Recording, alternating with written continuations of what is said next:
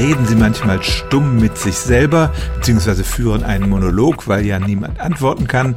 Ich kann das für mich bestätigen und kann Ihnen von zwei solcher Monologe berichten. Als Kind, wenn ich mit dem Fahrrad zur Schule gefahren bin, habe ich gerne innerlich als Sportreporter gesprochen, der erzählt hat, was für ein toller Radrennfahrer ich wäre. Und heute passiert es mir noch häufig, wenn ich mich auf ein Gespräch vorbereite, möglicherweise ein unangenehmes, dass ich das dann zum Beispiel in der Dusche regelrecht übe und mir die Formulierungen zurechtlege. Andere Menschen erzählen sich innerlich ihr gesamtes Leben. Jetzt gehen wir in die Küche, holen das Glas aus dem Schrank und gießen die Milch rein. Aber es gibt auch Menschen, die sagen, dass das bei ihnen gar nicht passiert.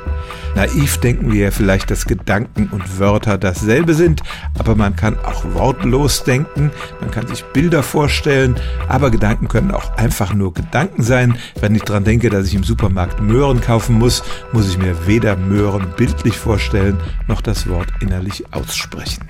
Und tatsächlich haben Psychologen festgestellt, dass nur etwa 30 bis 50 Prozent der Menschen tatsächlich solche inneren Monologe führen. Die anderen denken nicht weniger, aber sie erzählen sich halt nicht jeden Gedanken. Und es ist tatsächlich so, dass nur ein Teil der Menschen innere Monologe führt. Stellen auch Sie Ihre alltäglichste Frage unter stimmt's.radio1.de.